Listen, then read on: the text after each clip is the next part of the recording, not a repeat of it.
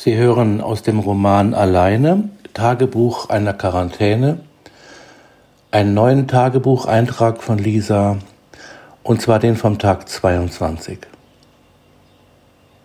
Ich bin dann doch mit Gretes Mercedes gefahren. Es hat mich nicht losgelassen. Die 200 Meter bis zum Wald bin ich im ersten Gang dahin geruckelt.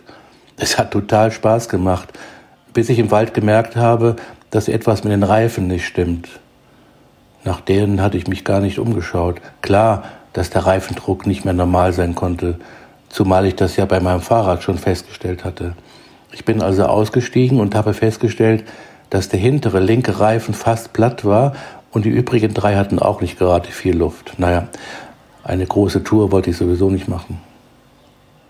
Als ich wieder einsteigen wollte, stand ein wunderschöner Rehbock keine zehn Meter vor mir und starrte mich aus seinen großen dunklen Augen an.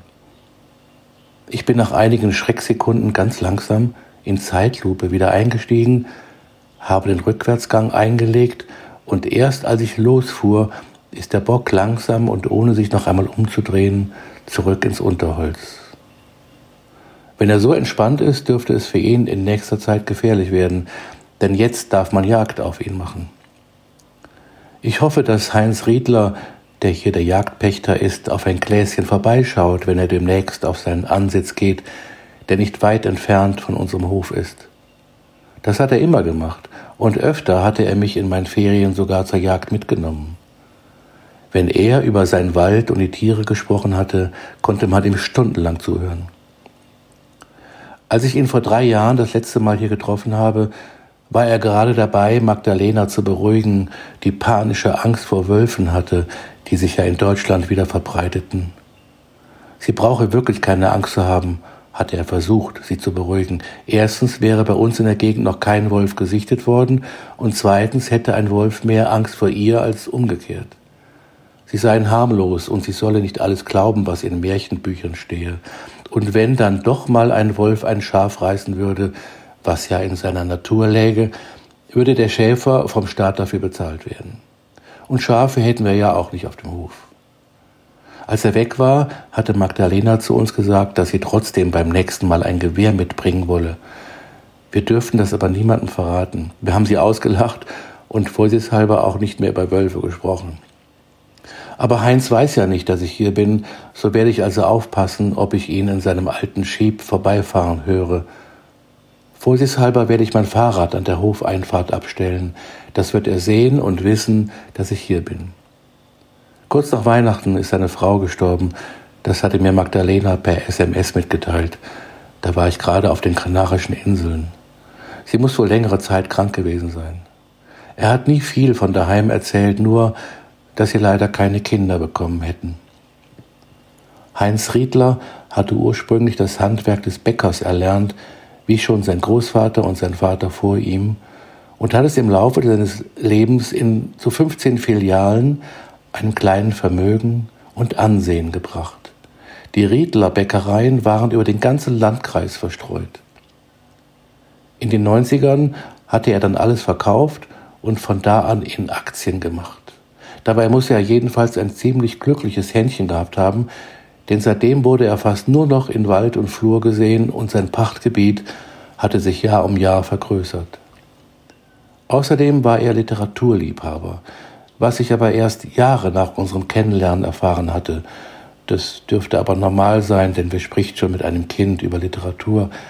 Es sei denn, es ist hochbegabt, was ich nicht war und leider immer noch nicht bin. Er konnte sich stundenlang über seinen Lieblingsschriftsteller Robert Musil auslassen und hatte es geschafft, dass ich dessen Roman Der Mann ohne Eigenschaften sogar zweimal gelesen habe. Seitdem war der Stein, den ich bei Heinz Riedler im Brett hatte, fast größer als das Brett selbst.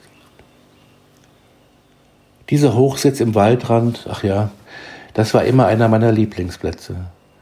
Erst im letzten Jahr habe ich während meines kurzen Urlaubs fast täglich dort oben gesessen, den Sonnenuntergang beobachtet und die Ruhe des Waldes genossen. Aber zur Jagd habe ich Heinz nie mehr begleitet, nachdem er eines Tages vor meinen Augen einen gerade erlegten Rehbock aufgebrochen und die Innereien herausgeschnitten hatte. Er hat mir die Leber vor die Nase gehalten und gemeint, das sei das Beste von den Innereien. Dieser Anblick hat das Huhn ohne Kopf noch um Längen geschlagen, oder ich bin im Laufe der Jahre noch sensibler geworden. Außerhalb der Jagdsaison darfst du immer dorthin. Hier hast du meinen Jagdkalender, hatte Heinz, wir waren inzwischen per Du, gemeint. Bitte nie während der Treibjagden, das ist zu gefährlich, aber auch sonst nicht. Wenn hier geschossen wird, dann nur mit mir. Ich lade manchmal Freunde zur Jagd ein. Wer wusste das nicht? Und da möchte ich kein Risiko eingehen. Es ist schon mancher Spaziergänger mit einem Wildschwein oder Reh verwechselt worden falls er in den nächsten Tagen hier zur Jagd gehen sollte, dann sicherlich alleine. Jedenfalls ist Gretes Auto wieder unter der Plane an seinem Platz. Es hat Spaß gemacht, das alte Schätzchen zu bewegen. Wenn es einen Himmel geben sollte und Großmutter das gesehen hat, wird sie sich sicher gefreut haben. Vielleicht melde ich ihn sogar wieder an, wenn alles vorbei ist, denn ich habe mein Auto damals verkauft, als ich aufs Schiff ging. Die 200.000 Kilometer aus der Werbung hat er lange noch nicht erreicht. Grete ist damit nur zum Einkaufen ins Dorf gefahren und manchmal in die Stadt. Einmal hat sie mich besucht. Immerhin war sie da schon über 80 und zwar, als ich mein Diplom bekommen hatte. Da war sie zur Abschlussfeier gekommen und hatte sich sogar eine Hotelübernachtung geleistet. Sie war übrigens nie im Urlaub gewesen, obwohl sie es sicherlich gekonnt hätte, zumindest für ein bis zwei Wochen, hätte Magdalena die Arbeit hier auch alleine geschafft. Wie hat Grete immer gesagt, wenn mal wieder die Sprache auf eine Urlaubsreise kam? Urlaub ist nur etwas für Leute, die ihre Arbeit nicht mögen. Wenn es Menschen gibt, die mit ihrer Heimat verwurzelt sind, so traf das auf Grete in besonderem Maße zu, nicht nur metaphorisch.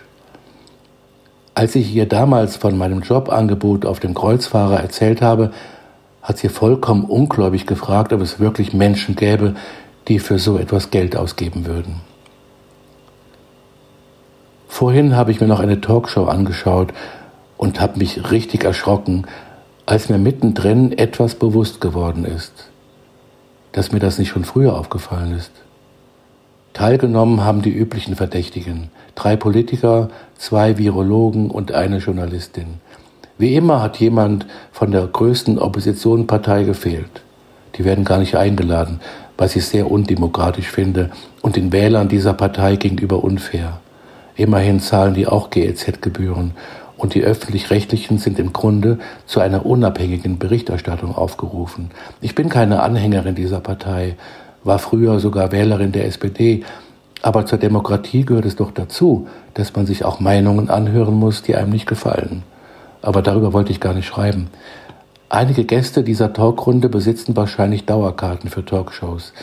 Deswegen muss ich den Begriff in früheren Sendungen überhört haben oder nicht darüber nachgedacht. Jedenfalls ist mir heute etwas klar geworden, als alle Gäste im Laufe der Sendung den Begriff Rückkehr zur neuen Realität gebraucht hatten. Das kann doch nur bedeuten, dass ein anderes Zusammenleben bereits ankalkuliert ist. Vielleicht sogar gewollt?